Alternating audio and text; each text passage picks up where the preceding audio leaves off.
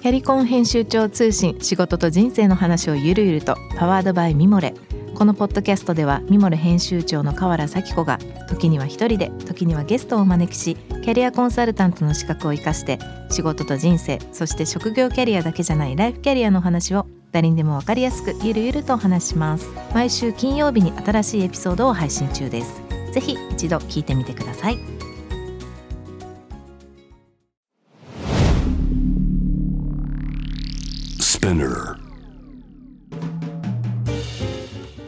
ナビゲーター中道大輔です。Vision to the Future with Forbes Japan このポッドキャストは物事人の魅力を引き出すことで日本のカルチャーの価値を再定義し世界と共有するコミュニティプログラムです。ショートコンテンツ Vision to the Future Stories と題して毎週水曜日金曜日に Forbes Japan よりピックアップしたニュースをお届けしております。今回も、えー、マクラーレンオートモーティブの、えー、日本代表浅本義弘さんとともにお送りしたいと思いますが、えー、今日ご紹介するトピックはですね2021年4月24日にフォーブジャパンより、えー、発表されてます。実は正本さんの記事でございまして、単なるハイブリッドは作らないと。マクラーレンの急な企業姿勢という記事ですが、まあ、これはあの、今からそうですね、まあ、約2年ちょっと前になるんですが、まあ、この時はおそらくコロナど真ん中の中でこのアルトゥーラの発売を発表した時の記事だと思いますがまあ2年経ちましたが、はい、発表からですね、はい、実際そこからまあ実際発売が始まるまでとそういう時間があったと思いますがどうでしょう？正本さんこのイメージはあの発表した時のイメージと今どんな感じですか？そうですね。あのまあコロナの最中でしたけれどもあの発表してそれからまあご多分に漏れず半導体の供給の問題ですとかで、まあ、あのようやくまあ2年越しでお客様へのデリバリーがスタートしたつい最近ですね、うん、っていう感じですけどあのまあここでも言ってますけど、まあ、単なるハイブリッドは作らないというか、まあ、マクラーレンっていうブランドの面白いところがやはりすごくこう何ですかね、えー、コアコンピテンスを重視して自分たちの立ち位置もちゃんと理解しながら戦い方も分かっていると。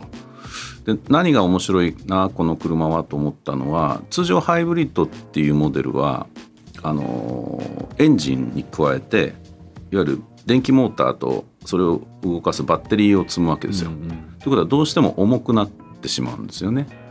でその重さっていうのはパフォーマンスに影響するのでじゃあ重くなったんだったらもっとパフォーマンスパワーを上げていこうっていうこれがまあ普通の発想、うん、それでちょ帳尻合わせるというかバランスを取るっていうのが普通なんですけどマクラーレンっていうのは全く逆の発想で重くなるんだったらベース軽くすればいいじゃん、うんうん、そうすれば重さはデアドバン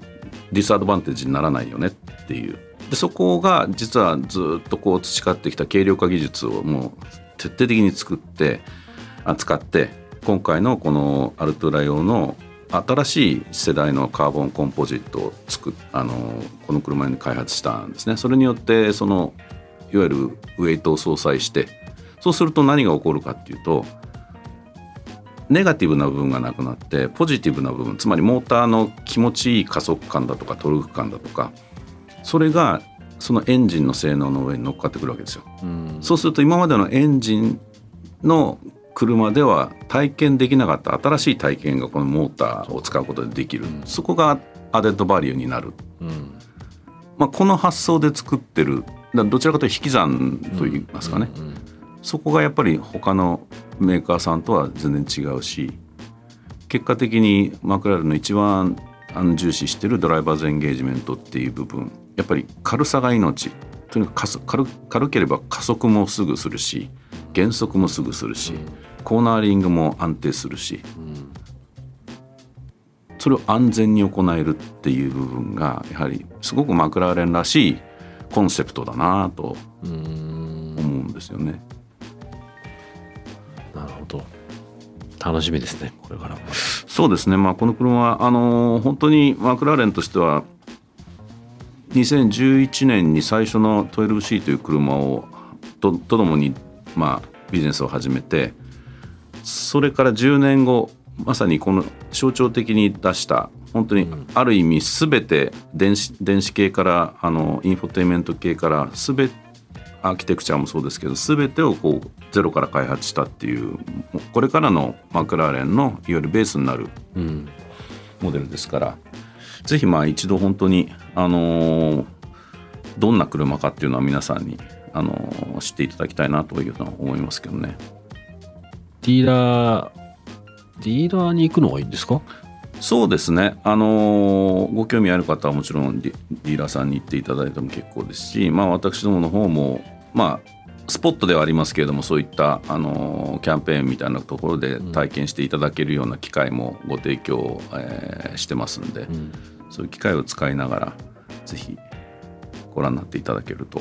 ああこんな車もあるんだっていう、うん、なるほど。将来マクラーレンっていう次の次の次の車ぐらいな感じかもしれないですが ねそういう人もぜひ。あのスーパーカーっていうといやちょっと自分じゃ乗りこなせないんだろうなと思う方もいらっしゃると思うんですけど、うん、そういう方は本当に一度物は試しに、うん、あの乗っていただくと皆さん驚かれるぐらいまず運転がしやすいですし、うん、あと乗り心地もいいんですよね。あの軽い軽いと結局あのサスペンションもいろんなことができるので、あのー、そういう意味では乗り心地もいい運転もしやすい。で視界もめちゃくちゃいいので、うん、あのそういう意味ではあのー、乗って楽しいし普通に運転できるスーパーカーですね、うん、普通に運転できるスーパーカーってなんか面白みがないように聞こえるんですけど、実はこれすごく大事なことでやっぱりそこっていうのはマクラーレンがこのフォーミュラー1ですとかそういう部分で培ってきた今までの技術が全て入っております。やっぱ速いだけの車っていうのがレースで勝てなかったりするんですよね、うん、やっぱりドライバーが運転しやすい車じゃないとそこを一番分かってるのがブランドなので、うん、ぜひ。そうですね。ありがとうございました。2週にわたって、えー、月曜日もねお話しいただきましたし、えー、このストーリーズでも4つほどえー、ピックアップしたトピについていろいろと語っていただきました。マクラーレンオートモーティブ日本代表浅本義弘さんと一緒にお話をしてきましたがいろいろとありがとうございましたありがとうございました今日ご紹介したトピックは概要欄にリンクを貼っていますのでぜひそちらからご覧ください質問感想は番組の Twitter アカウント BTTF アンダーバーコミュニティにお寄せください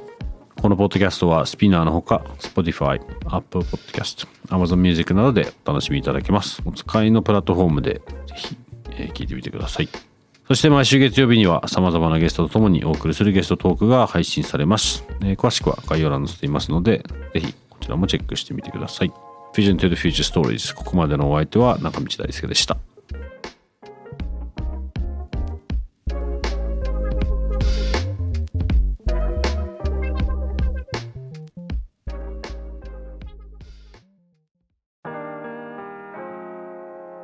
業家の神崎恵と編集者の大森洋子でお届けする雑談ポッドキャスト「ウォンと私の名前なんての?」